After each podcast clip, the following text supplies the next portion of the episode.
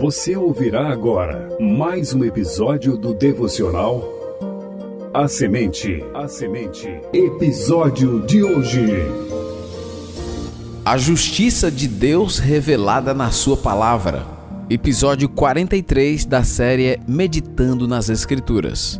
Leitura bíblica, Salmo 119, versos 137 ao 144. Apresentação: Missionário Genoan Lira.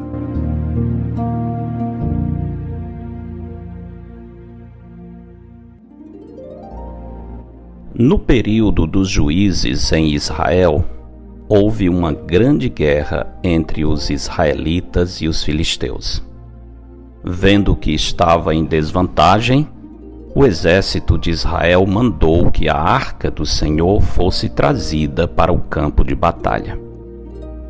Ao ver que a arca se aproximava e que todo Israel rompia em grandes brados, os filisteus temeram muito e disseram em desespero: Ai de nós!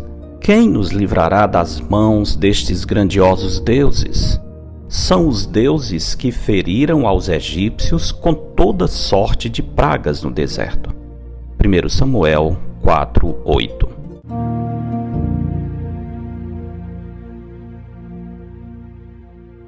Presença da arca não evitou a derrota de Israel, pois Deus não pode ser manipulado por objetos ou símbolos sagrados, nem depende de braços humanos para carregá-lo ou defendê-lo.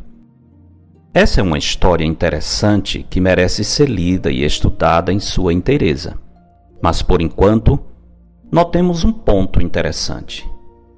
Quantos filisteus tinham medo de ser alvo da ira de Deus?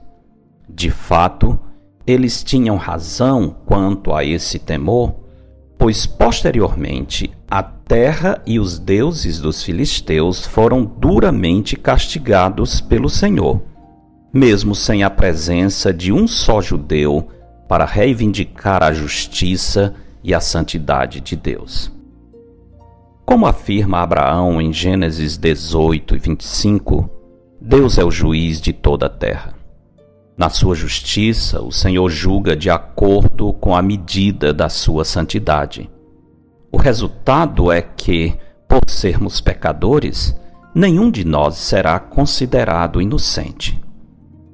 Em Salmos 119, 137 a 144, o tema da justiça de Deus está em evidência.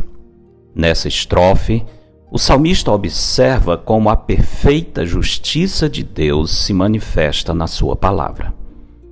Visto que Deus é o reto juiz, cuja justiça é eterna e cuja lei é a própria verdade, o salmista fica maravilhado ao reconhecer que a perfeição do Senhor perpassa toda sua palavra, que deve ser recebida como expressão dos retos juízos de Deus.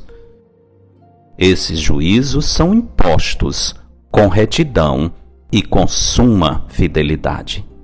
Sabendo que o caráter de Deus está plenamente revelado nas Escrituras, o salmista percebe sem dificuldade que a palavra do Senhor é puríssima e por isso ele tem por ela grande estima.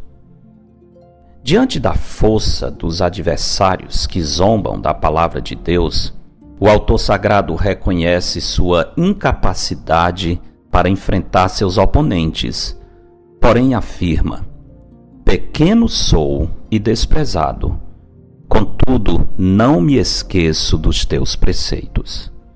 Quando nos sentimos pequenos e insignificantes ante a aparente grandeza dos que desprezam a palavra de Deus, não recuemos na nossa confiança, mas compramos o compromisso de manter os preceitos do Senhor sempre vivos em nossa mente.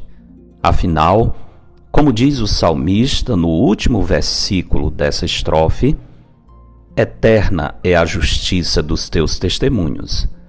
Dá-me a inteligência deles e viverei.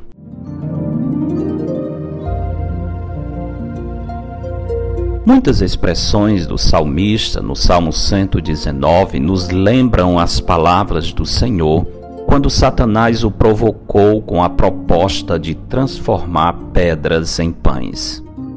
A isso o Senhor respondeu: Está escrito: Não só de pão viverá o homem, mas de toda palavra que procede da boca de Deus. Que essa verdade nos anime a ler e a meditar na palavra do Senhor. Porque dele, por meio dele e para ele são todas as coisas. A ele, pois, a glória eternamente. Amém.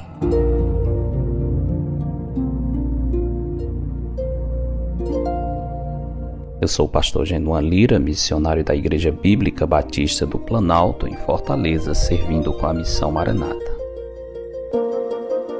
Você ouviu mais um episódio do devocional A Semente. A Semente. Para entrar em contato, escreva para pastorgenuan@gmail.com. Tenha um bom dia na presença do Senhor. Edição Rádio Web CBR Esperança, sintonizando e direcionando suas afeições a Deus.